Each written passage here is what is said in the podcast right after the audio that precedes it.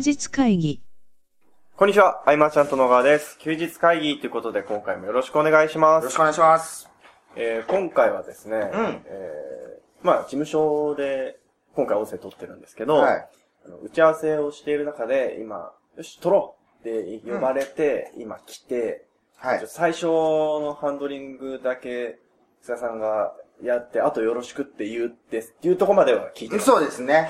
あのー、今日は、はいえっと、来月じゃないや、もう今月のそうです22日かはい。のセミナーをやるということで、はいえー講師の佐藤明さんをですね、はい。えーお呼びしてちょっと打ち合わせを今日はしていたとうんいうことで、はい。まあ毎回、前々前回ぐらいとかもね、はい小沢くんに来てもらって、そうですね。打ち合わせ中にいきなり収録するみたいな。うんうん。まあ、その流れで、えー、まあ、今日は佐藤さん、ちょっとよろしくお願いします。ということででして、はい。もう、もう佐藤さんではテーマ決まってるんですよ。そうですね。あのー、ブログはいっ。て、誰でもやったことあると思うんですよね。そまあのビジネスを始めようと思って、なんとなくこう始めてみると、敷居は低いんでね、はい。やるんだけれども、挫折ポイントがこうめちゃくちゃあって、はい。まあ、続かない人が多いというか、うん。誰しも挫折してるんじゃないかとも思える中で、えー、佐藤さんといえばですよ。はい。えー、まあ、もう3年間ぐらいですよね。3年間検証に、検証を重ねうんという段階で、佐藤さんも先発組ではないわけですよね。みんなと同じようにブログをスタートさせて、はい。いろいろやって。で、なんでこう乗り越えてて結果が出ていったのかとか、うん。いうところも含めて、その、ブログに対するはい。考え方、なんでみんな続、続かない人多いじゃないうん。ですか。うんだけれども、なんで、アキラさん続けられたのかとか、うん。モチベーションどこにあったのかとか、はい。なんか、それを投げっぱなしで、タに振って、あとなるほど聞いてもらおうかなと。はい。えっと、そしたらですね、きっとですよ。うん。きっと、あの、まだ、アキラさん一言も喋ってないんですけど、はいはい。あのーまあ、佐藤明さんとは誰だと思ってる方もいらっしゃると思うので、時系そのくだりよく聞いたことある。自己紹介をお願いするやつ。いや、あの、あ時系列で聞いていこうかなあー、なるほど。はい。と思いつつ、だってあれか、今どうなってるのかから聞いた方がいいんですかね。そうですね。はい。と、あと最初にテーマ、今回話すテーマとか聞いちゃっても大丈夫ですか？もう、はい。あ、わかりました。じゃあ、改めてよろしくお願いしまあ、よろしくお願いします。す。あの、佐藤明さんと僕が初めてお会いしたのはいつですかね？ディスカバリーか？いや、違う、事務所に来ていただいた時に、トアに行った時ですよね、多分。なんか、アキラさんが、はい。小沢くんたちと一緒にどこに連れてかれるか聞かされないまま、着いたらアイマーちゃんとだったみたいな。ですよ。あれが、最初だったケンと思います。タと、はい。そうじゃない？あのサプライズー、的な。はい。なんか、なんとなくなんですけど、その、メガネの雰囲気とかが多分似てるなって僕自分で思ってて。は あ、そい。う。うん。はいで、はそうですね、あの、以前、あの、新宿でご飯一緒に食べさせてもらって、あの、音声撮るも、ちょっと酔っ払いすぎて表に出さなかったっていう事件がありましたけども。い。うん。ありましたね。で、えー佐藤明さんについて、じゃあ今回いろいろお聞きしていきたいなと思います。よろしくお願いします。よろしくお願いします。よろしくお願いします。あの、じゃあ、今の、はいあの、佐藤明さん、明さんが運営してるブログの宣伝じゃないですけど、はい。えーどんなブログを運営しているのかっていう実績の部分であるとか、はいこの辺ってお聞きしてもいいですか、ね、あ、はい。えっと、僕、今、まず何やってるかってところからはいですかね。えっと、一応肩書きとしては、はいえっと、まあ、ウェブ集客コンサルタントとはい。いう形で、えー肩書き名乗らせていただいてるんですけど、はい。まあ、何をやってるかというとですね、まあ、あの、ブログを主に使った、うんえーまあ、収益につながる、えー集客はい。の仕方を、えーまあ、コンサルティングさせていただいたりですとか、はい。あとは、えーそうするための、まあ、ブログ構築そのものに関して、うんえーワークショップなどでうん。教えさせていただいているとはいいうような形で今お仕事をさせていただいています。はいはい。えー運営しているブログは、はいえ一つ。一つはい、一はいつです。ーで、そのブログは、いジャンルで言うと、えー、そうですね。お役立ち系になるんですかねこれって。な、はいなんですかねまあ、ビジネス系のあーそうですねことですよね。その、例えば、えー、まあ、トレンドブログとかでとりあえずアクセスを集めるぞっていう方向ではなくて、あ、ではないですね。はい、はい。ビジネス系のブログで、えー運営期間が3年ぐらいですね。そうですね。延べ3年近くになります。を、えー運営されていて、で、そこから、えーワークショップをやったりとか、はい。えーコンサルティングをされていたりというはい。流れだと思うんですけど、あの、その3年、僕もある程度お聞きしたことがあることなんですけど、また聞いちゃうんですけど、はい。3年間運営されてる中で、はい。右肩上がりにうまくいってたっていう感じなんですかね。いえ、あの、実を申し上げると、もう、全然やっぱ結果出ない時期が、はい。1年半から、まあ2年弱くらいは、おほとんどもう、言うと本当恥ずかしくなるぐらい、全然実績としてはもう何もないような状態でやってました。はい、はい、はいそこで続けられたのってなんでなんですか、そうですね。と、理由はいくつかあるんですけれども、はいえっと、まず一つが、えー、まあ、僕の周りでうん実際にブログを使ったビジネスモデルはい。で、まあ、成功している方が、えーいらっしゃったっていうところが一つ自分の中で、あ、同じことができるんだっていう、その可能性があったっていうところで、あの、まあ、諦めなかったというか、うんっていうのが一つと、あとは、まあ、ここで初めてお話をするんですけど、はいまあ、僕ずっとあの、休日会議、あはの、聞かせていただいてるんですけど、い。はい。あの、僕がもう聞いた頃からずっと菅さんが温度メディア、温度メディアってずっとお話しされてたのがあって、はいで、僕結構それ鵜呑みにしてたといいんですかね。それ聞いてて、菅さんがおっしゃるんだったら絶対間違いないって、ちょっと僕の中でちょっと信じてた部分があって、はい。間違いないですね。うんなので、まあ、僕の中で密かに思ってたのが、はいあの、そうおっしゃってる人の目にうん。届くまでのブログになったら、うん。自分頑張ったって思えるかなってちょっと思った部分があって、うん密かなモチベーションにしてたのはあります。うんはい僕、アヒラさんのブログではい、設定方法、設置方法とかね、はい、はい、はい。密かに学んでますから学んでますね。はい。はあ、はあはあはあ、なるほど。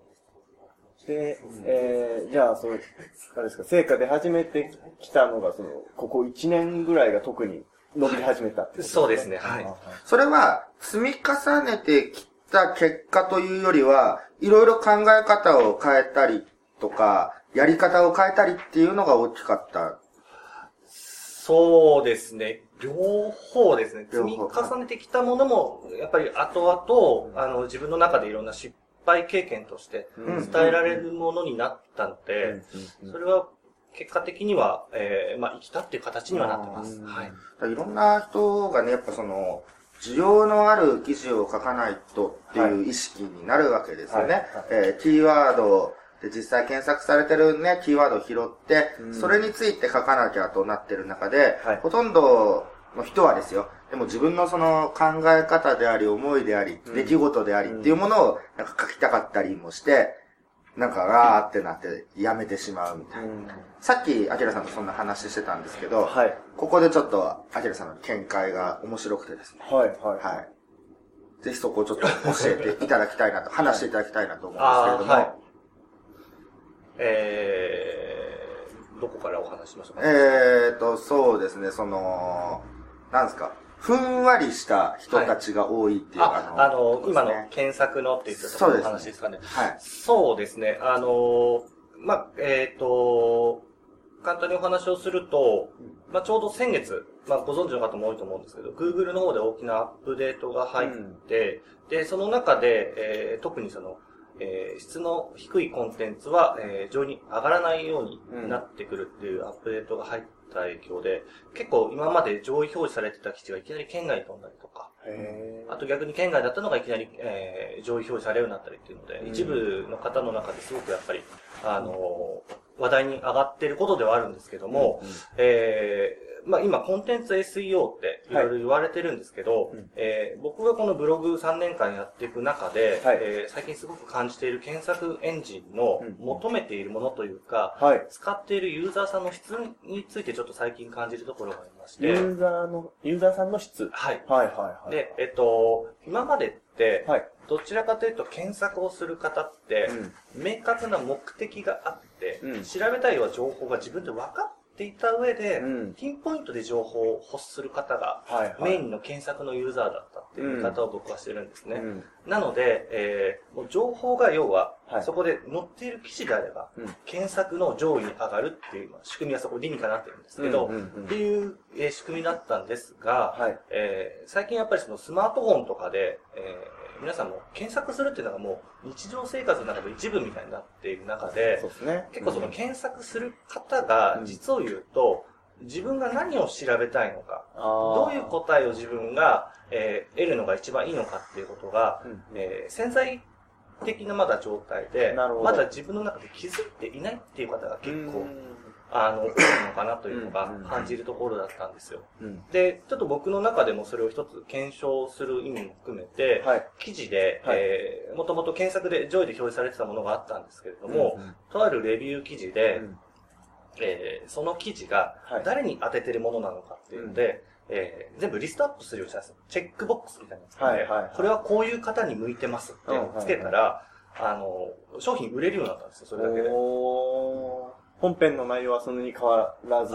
全然いじってないです。はいはいはいもう冒頭に目立つように、はい。あの、こういう人にこれは向いてますよっていうのだけ、本当に4行とかだけ付け加えただけで、えー売れるようへになったっていうのがあって、それ何記事かそれ僕試したんですけど、はい。全部それでやっぱり反応が全然変わったので、で、そこからもやっぱり僕の中で、もともと、あの、割と、あの、インターネットビジネスの世界とかですと、はい。あの、冒頭でそういうの書くとかっていうのってうん割と当たり前だったんですけども、もうブログを読む方、要は一般の利用者でも、あの、そういった手法っていうのが今すごく有効だってことが分かったんですね。はいはいはい。でそれは、すなわちどういうことかっていうと、先ほどお話しした、うん。自分では実を言うと、うん。何がいいのかよくわからないけど、うん。解決したい、もやもやしたものがあるっていう状態はいの方がやっぱすごく多いので、まあ今、検索エンジンで、すなわち利用する方っていうのがもう二極化しているのかなでうーん。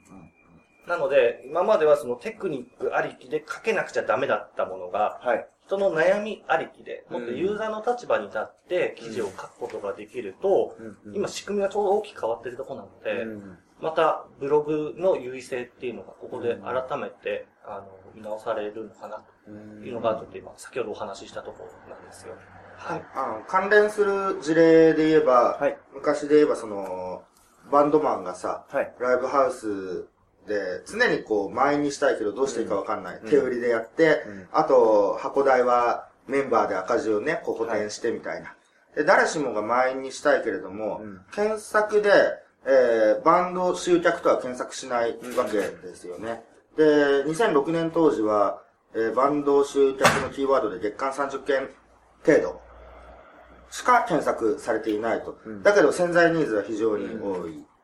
じゃあまあ余談だけど、まあどう売ればいいかって言ったら、はい。えーバンドのね、メンバー募集のところでバナー広告出してもらったりとか、うんうん。そういうことで、えー取っていけるわけで、なんというか、その、検索キーワードをマーケットインのような感覚で言ってって、だけどプロダクトアウト的な要素っていうのも必ず需要はあって、うん。だけど、そのプロダクトアウト、新しい考え方とか思いとか、そういう部分は検索されないわけですよね。だけれども、そういうニーズのある記事を書いてって関連で読まれるっていうケースもあるし、ん。その、意外と思いと相性がいいのは、Facebook みたいな、うん。ああいう SNS でシェアをしてアクセス流入してもらうと、うん。共感してもらうと読者登録は多分そっちの方が率が高かったりとか、うん。だからそういう意味で、いろんな記事をね、書いていけばいいんじゃないかなと。えー本当にこう、キーワードに関することだけしか価値がないのかというと、そんなことはうん。ないし、えっ、と、お客さんが何を欲してるのかわからないっていうケースもね、うん非常に多いんで、だったらこうじゃないって言ってあげると、メルマガは一番いい媒体ですよね、そういう意味では。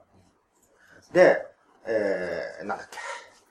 これをちょっと伝えたかったっていうのもあるんだけど、はいそんなことよりもですよ、はいその、佐藤さんのはい。3年間の決勝がはい22日に公開されると。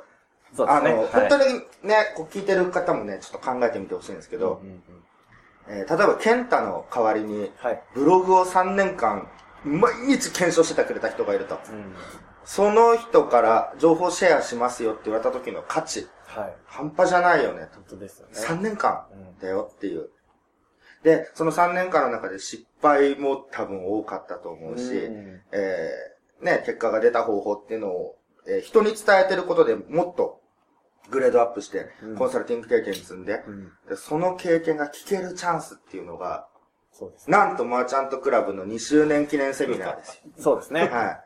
で、えっ、と、うん佐藤さんって会員ナンバーはマーチャントクラブだと、えっ、と、100なんですよね。本当は100じゃなかったんですけど、はい100がいいと。うん。100式の100がいい。うん、100がいいとこ、まあ、100になって、で、最も短期間で今回講師任命なんですよ。うん、うん、うん。これって、あの、本当に実力がなければというか、そうですね。うん、あと、その泥臭さの経験とか、うん苦い思い出とかね、いろんなありながらで、えー確実に飛び抜けてるという判断をね、僕と健太でね、して、えー今回決定したということで、相当プレッシャーをかけてはい。いるわけです。はい。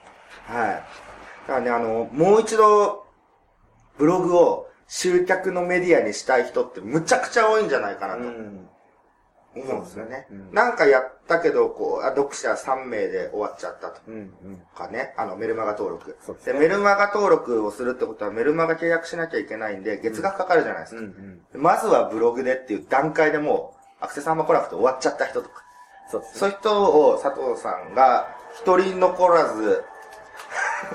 導くとおいう流れですよ。おー。今日はあの、あれですかね、どんな話をするかみたいな話でそもそも来て。そうそうそう、どういう内容にしていこうかということで、もう勝手に僕がいろんなことを言って、はい。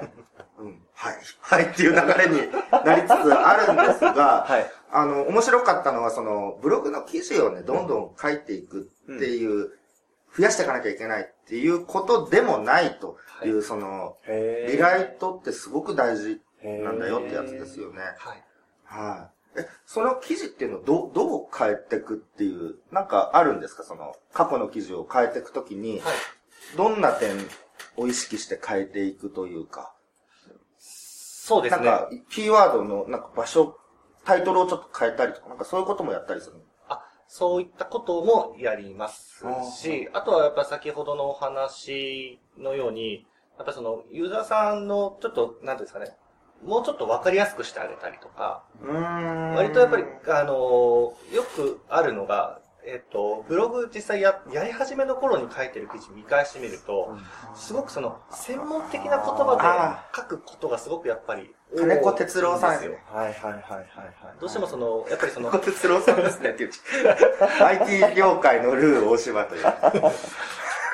そうですね。どうしてもやっぱりその、あの、先輩のブログをやっぱり見て自分も始めるので、うんどうしても背伸びをしてしまうケースがすごくあるんですよ。うんうんうん。なので、どうしてもやっぱり、内容としてはすごくいいはずなのに、うん。伝わりにくく書いてしまってることがかなり多いので、まあその辺を改めて、今の自分だからできる、改めてそのアウトプットし直すじゃないですけど、ちゃんと明確にしたターゲットに向けて書き直すってことを、もちろんそのテクニカル的なところもちょっと含めてですけども、やることによって、まあ、ブログの最大の僕、やっぱり魅力だと思ってるところが、やり直しがやっぱり効くところだと思うんですうね。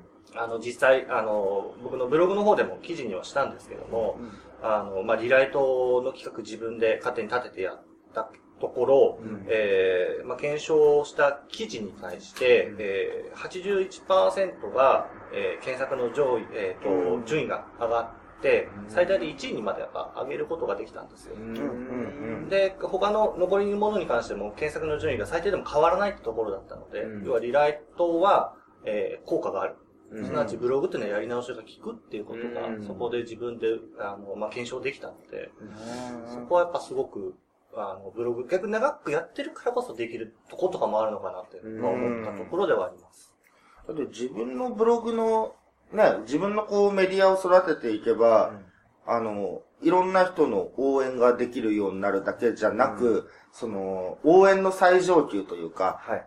あの、実際紹介して、制約して、人と利益も提供できるぐらいになって、すごい喜んでもらえるわけで、えっ、と、喜んでもらう対象を多くの人たちはお客さんだけに絞ってるわけだけれども、お客さんのイメージがね、うんいくらペルソナ立てても、なんかボワっとしてしまうっていう方もいると思うけど、仲間だったらめっちゃイメージ湧くじゃないですか。そうですね。その人たちに喜んでもらうために媒体育てていって、うん。結果として、えー、それで自社商品が売れるようになるとか、なんかそんなサイクルを根幹に持つっていうのもね、大事なんじゃないかなと。うん。そういえばあの、難しい言葉で思い出したんだけど、はい。あの、ノックとさ、はいチャットワークしてるとたまに難しい言葉、僕いろんな専門用語知らなくて、はい。あの、菅さん、あの、オンタイムでつきます、みたいな。オンタイムをはいコピペして検索して、はい。あ、時間通りっていう意味だとか。ね。そうですねわかんない言葉が増えてくんで、わ、かりやすさっていうのも大事で。でもなんかね、逆に突き抜けるっていうケースもあるよね。はい例えばあの、原田翔太くんとかのはい。記事って難しい。僕僕にはいつも難しい言葉がブワーって並んでるんだけど、はい。あの、知的で奥底まで知ってるみたいな印象からの興味とかね。うん。うん。これやりやすいスタンスで言ってもいいと思うんだけれども、えーその、検索ユーザーを対象にとかもいろいろ考えていく場合は、はい。やっぱり、あの、わかりやすいに越したことがないし、そうですね。えーブログのテーマも同じで、うん。ブログのテーマって飽きちゃって変えたりするんだけれども、一番見るの自分ですからね。うんまず自分が飽きるんですよね。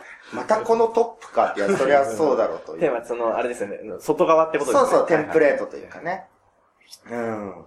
まあね、そういうのを考えてると分かりやすいに越したことはないといううん。ところでね。うん。で、このブログの運営を5年、10年やらなければっていうわけじゃないですからね。うんですね。はい。逆にこう、一回言ってしまえば、うんそれが10年後も使えるというのが僕の実体験ではあるわけで、うん。うん。毎日更新しなくても、その情報発信、何かしらで発信していくと捉えて、今日はメルマガ、今日はどのメルマガにしようかな。メルマガもいっぱい持ってる人いると思うんですけど、そこで投げかけたり、Facebook の投稿だったり、えー、ブログの記事だったりとか、何でもいいんで発信していく癖をつけるっていうのもね、うん。えー日々の情報発信をしてればしてるほど、えー最終的にその読者に何か商品を売るときに、えー売り込みではなく、やっぱり一定数は提案に変わっていくので、うんあの、好循環を生み出す起点としてね、うんブログはぜひということで、あのー早々やり直すタイミングってないと思うんですよ。うん。自分自身で。そうですね。うん。そのやり直すきっかけ、はい今回、えー映像提供もしようとうん。思うので、えー興味ある方は、募集サイトないんですが。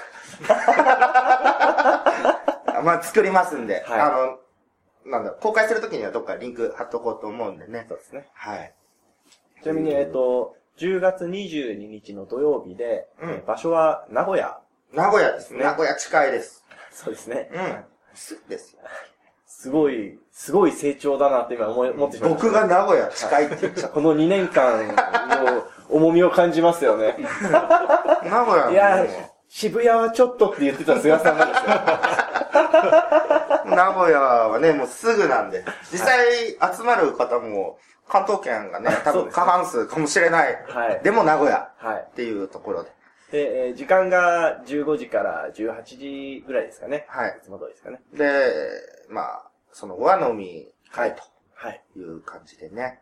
ちなみにあの、当日のセミナーの流れみたいなのは、なんか、項目的なのは、おおよそ決まってたりはするんですか？おおよそ決まってますね。やっぱ、あの、やり直す上で、はいもう一回なんか、やっぱみんな確認しときたいことがあるんですよ。はいはいその、テーマき記事ボリュームとか、はいはいはえタイトルとかディスクリプションの説明とか、あれを、まあ、いろんな考え方はあるにしろ、はい。その、アキラさん、結果出してる専門家のアキラさんが、うんもうこうだよって言い切ってあげることが、うん。救われると思うんですよ。確かに。うん。それすごく大事で、そういうところも、まあ、あの、もう一回やろうかなっていう気になってもらうためのはい、基本的なはいことも含め、伝えていこうかな。という。あの、ちなみになんですけど、はい質問なんですけど、はいえーじゃあもし、今からアキラさんが、サラでブログを作ったとして、はい。3年間かかった道のりはどのぐらいでいけるかなって思いますか？今だったらってことですよね。はい。今から本当にサラからやり直したとして。半年から1年ぐらいおーすごいじゃないですかすごいですね。うん。ではできます。うんはい。ということはですよ、この今回のセミナーに来ていただいて、本当にサラからやり直すぞっていう気概でも半年から1年ぐらいではいけることを教えてくれるってことでいいんですよね。2017年がもう楽しくてしょうがない。そうですね。はい。で、その募集サイトは、後々公開ということですね。はい。はい。っていう、まあちょっとすごく、あまり時間もないので、ざっくりとした話になっちゃった部分はあるんですけど、まあ、詳しくは、じゃあサイトの方で、今後、公開されると。あの、きっかけって本当自分で作っていかないと、うんなかなかね、ひ自分で拾いに行かないとずっとダラダラ行ってしまうんで、うん。うん。ぜひぜひとはい。いうところで、質問が来てるっていう。そうですね。えー、質問いただきまして、はいえー、いいですかね、触れても。はい。えーっとですね、H さんですかね。初めてメールいただいたと思います。えー、菅様、小川様、いつも休日会議ありがとうございます。毎週楽しく聞いています。ありがとうございます。ありがとうございます。えー今日は2つほど質問があり、えー投稿させていただきました。はいえー漠然とした質問で申し訳ありませんが、お二人の考えを聞けたら嬉しく思います。えーまず、一つ目の質問ですが、えービジネスを新しく始める際に、形から入った方がいいのかについてお聞きしたいです。えーやはりネット業界ではノウハウをたくさん知っていたり、教材をたくさん持っている人の方が大きく稼いでいるような気がするのですが、まずは最初から一通り教材などをすべて買い揃えた方がいいのでしょうか？また、その数は多ければ多いほどいいのでしょうか？っていうのが一つ目の質問ですね。はいえー、一つずついきますかね。うんはい。じゃあ、あ、今、ネリ君に振ろうと思ったのに。はい。ネリ君トイレ行あ、っトイレ戻ってきました。今、今の質問、ネリはい君聞いてた、言いました。で、まず、そうですね。僕いいんですね。いきなり普通に入っちゃいましたけど。あせっかくなんで。りがとうございます。ノウハウいっぱい買った方がいいのか、一通りこう、バーッと知った方がいいのか。はい多ければ多いほどいいんでしょうか実体験ですよね。から考えると、全然数は持ってなかったっていうか、うん1個とかそのぐらいだったかなっていう、はい、感じなんで、答えとしては、持ってなくてもいいんじゃないかっていう、多分答えになるのかなと。ねあ、の、そんなに僕もいらないと。うん。ね。それよりも、その、アキラさんもネリ君も、はい。えっ、と、その教材を通じてのコミュニティの活かし方がうまかったんじゃないかと思うんですが、どうでしょうね。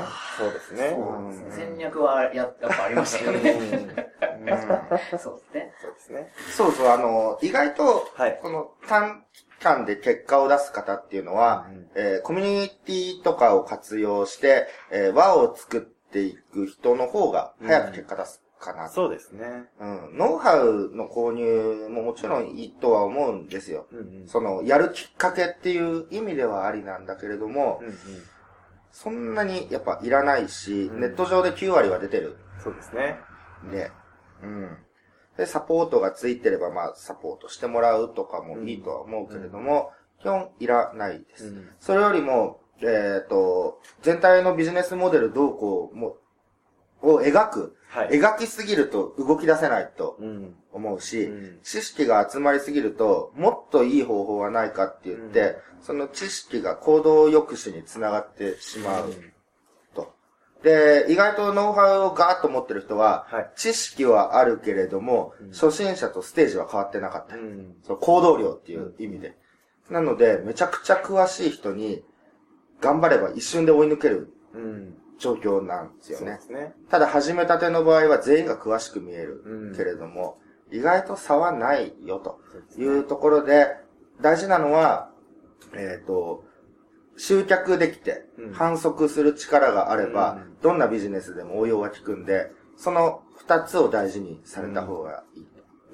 なので、ブログメルマガっていう、こう、昔からあるこの軸は、なかなかみんな大変で遠回りして避けて通る、変な、それこそテクニック系買っちゃって、そうですねそれで補おうとするんだけれども、まあうまくいかないわけです。うん。だから、そういうのに振り回されずに、えー、そこをまず見つめてみるのがいいんじゃないか。そうですね。はい。その、どんなノウハウでもメリット、デメリットってあるじゃないですか、長所短所。うん。でいろんな方法を知ると、長所だけ集めればなんかいいものになるような気がして、や、やろうとするものの、そんなうまい話はないので、うん。っていうことなので、結構、えー、時間とお金を無駄に使っちゃうことが多いんじゃないかなって思いますね。あとはなんか、ちょっと今日冒頭でも喋ったけど、はい。えーお客さんを見つけるよりも、こう、仲間の力になっていくっていう発想はすごく良くて、ね。例えばだけれども、はい。えー僕とアキラさんが何か企画を立てたとするじゃないですか。うんその企画を、別に募集しないですけど、はい無料でいいから手伝わせてくれみたいなことを言ったとするじゃないですか。うん。そしたら僕らの企画の裏側からマーケティングからすべてうん。タダで学べるとか。で、そこで一生懸命手伝ってくれたとしたら、うん信用も得られるじゃないですか。うん結果的に早いよねっていう、うんそういう現実はありますよね、はい結構。うん。さっき、あれですかね、ネギさんがチラッと言ってた戦略ってやつですか？ネリ君の戦略ですね。ネリ君はだからそのコミュニティで、えー、あの、小沢くんが今どこにいるかをはい。知って、そこの喫茶店に自分もいるみたいな。お、お、小沢さんじゃないですか？ってやつですね。そうです。これはもうすごいはいです。まあ、普通に考えたら、はい。ストーカーですよ気持ち悪いですよね。ダメですよ、すごい。すごいですよ。いやー、だって、そっからネリ君の場合だと、ライスワークディスカバリー、一緒にこう、コンサルティングをすするようになったり、うん一緒にポッドキャストをやるようになったり、うん。この、巧みな入り込み方は別途、うん。ね、あの、お伝えする機会があればと思うんですけど、あんまり出せないよね。でもすごく大事だと思う、そうんのコミュニケーション。そうですね。うん。いいつの間にか、ネリ君と僕は一緒の事務所でうん。活動しとか。うん。うん。ですよね。そういろいろご縁がありっていう。ありますうん。そうするとやっぱり答えとしてはあれですかね。そんなに多く必要ないよと。必要ないですね。はい。うん。で、まあ、それよりもしっかり実践するものを一つうん持って、コミュニティとかを活用しながら、そうですね。はいあとはノウハウに興味持つよりも人に興味持ってみるっていうのも面白いです。ね。うん。あの、どの道選んでもそれなりの結果出るんだったら、うんうんえっ、と、自分が目指したい人から学ぶとかね。うん。そうですね。その人と一緒にビジネスするんだと思ってその人から学ぶとかね。うん。うん。そんなんでいいんじゃないか。うんはい。というのが一つ目の質問でした。えー、そしてもう一つは、もう一つの質問は、過去との決別についてです。はい。えー、自分は、過去に失敗したことやうまくいかなかったことをずっと引きずってしまうタイプなのですが、えーお二人は、あの時こうしておけばよかったという後悔を感じることはありますか？また、もう二度と取り戻せない過去に執着してしまうことはありますか？その場合、どう気持ちを切り替えたらいいのでしょうか？えーあくまでも、えービジネス的な視点でお伺いしたいので、あの時このビジネスに参入しておけばよかったとか、タイミングを逃してしまったとか、今になって買っておけばよかった、えーあのセミナーに参加しておけばよかったなど、えーそういう気持ちになることがなあるのかなどお話が聞けたら嬉しいですと。えーまとまりのない質問で恐縮ですがよろしくお願いいたしますというはい。質問でした。まず、あの、ご投稿ありがとうございます。ね。はい。じゃあ、まず、ケンタは答えてみる。えーそうですか。お二人のっていうあことあそうですね。あの、これあの、僕はやり直しのウェブマーケティングでもちらっと触れたりする話だったりするんですけど、あの、僕は割かし、あの、Google とかで後悔することとかで検索したりとかするんですけど、ちょっと暗い。いやいやいやあそうじゃないの、糧にしようという。あ糧に糧にしようという意味で。はい。で、あれってなんか結構いろいろ出てくるじゃないですか。うんでもなんかその、あの時、もうそれこそあの時こうしておけばよかった的な、好きな人に好きと言っておけばよかったとか、お世話になった人に、なんか感謝の気持ちを伝えられずに亡くなってしまったとか、なんかいろいろ出てくるじゃないですか。で、結局や、やらなかったことに対しての後悔してるっていうことが多かったりするんですよ。で、ただ、なんでやりやらなかったことに対して後悔するかみたいなことを考えると、やっぱり、あの、やらないことには答えが出ないからだなっていうことはすごく感じてますね。うん。やっぱ答えが出ないことってすごく、妄想しちゃうというか、うんいくら考えても答えが出ないので、うん。それは、やっぱ囚われがちになってしまうんじゃないかなっていうことはすごく感じます。うん。なので、自分の意思でいろいろ決断してやっていくことが大事なんじゃないかなっていう話を、いつも、えーお伝えしているというか、うん。僕が大事と思っていることですね。ああ、なるほど。僕は昔後悔したのは、はい。えーある企画を考えて、はいその企画に当てはまる一緒にやれる人間を探す。はい。うん、企画ありきでスタートしたものに関してはうん、後悔ですね。うーん。うん。あのー、なんだろうな。こう、利益がどうとかね。はいはい。うん、そうなってきたり、なんか、えっ、と、そのプロジェクトがまあ、うまくいかなくなると空気がなんかおかしくなる。はい。来ただから、あの、セミナーでも伝えてるように、うん誰とから決めるってういう、ん。うん誰と何をで決めると、後悔がないうんっていうのに早々に気づいてるから、はい。基本はないですね。うんうん。で、何をしとけばよかったってのも、ない。うん。うん。やっぱ、その、リスクがほとんどないことやってるんで、そうですね。とりあえずやるとう。ん。で、とりあえず、なんか評判の良し悪しとか、周りの何を言ってるか気にしないで、えーやる。うん。うん。変な SNS とかが出てきてもすぐやる。う。うんん。何か得られるかもしれうん。ん。うん。っていうのはある。うん。だ周りの意見に左右されずに、うんまずやるっていう、飛び込むっていうのはありかな。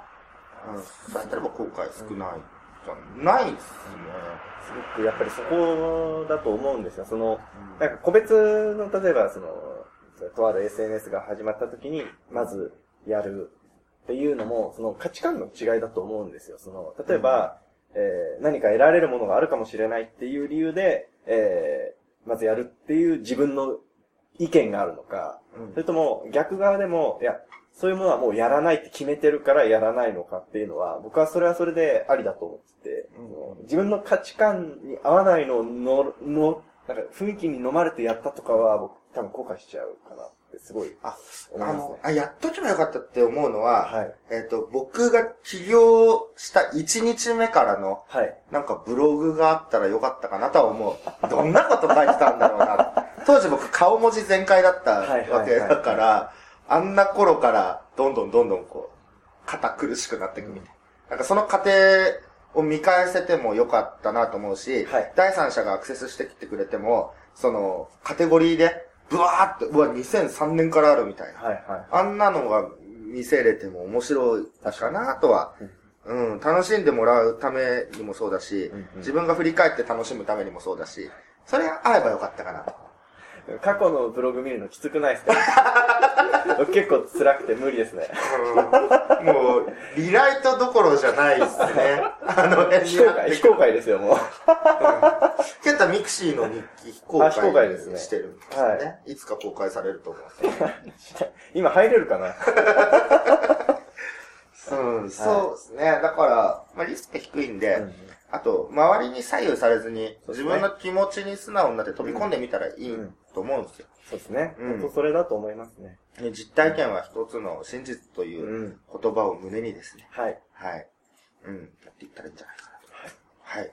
えー、きっと、なんか、あとは、きっといつか、今、後悔してたりすることがあっても、きっといつかネタにするぞという意気が、あの、ああ意気込み。そうですね。はい。昔こんなことで悩んでたっていう話ができるようになるところまで、ちょっと、まあ、頑張るうんうんうんうん。ということじゃないでしょうか。あと、周りを見てて思うのは、無理に、はい。こう、上から教える立場になって苦しんでる人を見てるので、うんなるべく等身大でいた方がうん。いいんじゃないかなとは思う。ね、そういう多分後悔されてるとうんうんうん。思うんですよ。今月いくらいくら稼ぎましたとうん、アフィリエイト報酬のバナー貼って、まあそれが半年更新されなかったらなんか、うんうんううん。んと、うん、なるじゃないですか。そうですね。とか、あの、結構、昔の、こう、運営してたブログで、ある日突然、更新が止まるっていうパターンもうん結構あるじゃないですか。あれも、あれですね。設定したキャラについていけないっていう、自分自身が もう乖離しすぎててっていうのも辛いと。思うんで、そういう公開をしてる人は見たよというところで参考にそうですね。していただければ。はい。はい。でご質問に対しての回答になってればいいんですが。はい。はい。また何かわからないことがあったら気軽に投稿してください。はい。もありがとうございました。ね、めったに来ないんでね、嬉しいですね。すね。はい。は投稿ありがとうございました。い。はい。で、あのー、また、もうちょっと続くんですけど、はい100回前の振り返る話でして、あ、はい。あの、100回前が第29回なんですけど、29回。はい。あのー、テテーマというか、菅さん、その音声のタイトルが、えー理想のお客様を迎える門構えの作り方ということで、ね。記憶にない。まあ2年前ですからね。気になるじゃないですか、それ。理想のお客様。はい。はで、まあ、あの、まあ、いろんなことを書いてあるんですが、ちょうどあれですね、あの声を拾うみたいな話をしていて、い。はい。市場から声を拾っていけば、その、拾っている限り、そんな間違った方向には進まないよね、と。まあ、拾う場所を間違えなければ。うん。っていうことを言っていまして、で、あとはその、自信というか、やっていく中で、やってみないとわからんよね、と。で、一撃必殺のつもりで、まあ、やる気概も大事だけど、まあ、あの、バッティングセンターで言ったら、一球目みたいな、そういう形でやった方がいいんじゃないかうん。と、ことをおっしゃってました。で、やればやるほど精度が上がっていくよと。はい。はい。